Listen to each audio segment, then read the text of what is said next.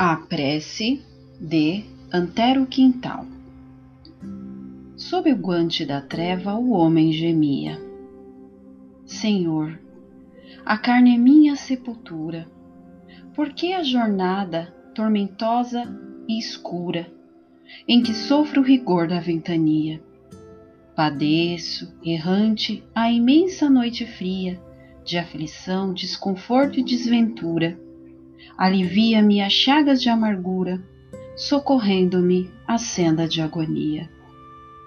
E respondeu-lhe o Senhor: Espera e ama. Receberás do céu sublime chama para a angústia revel que te domina.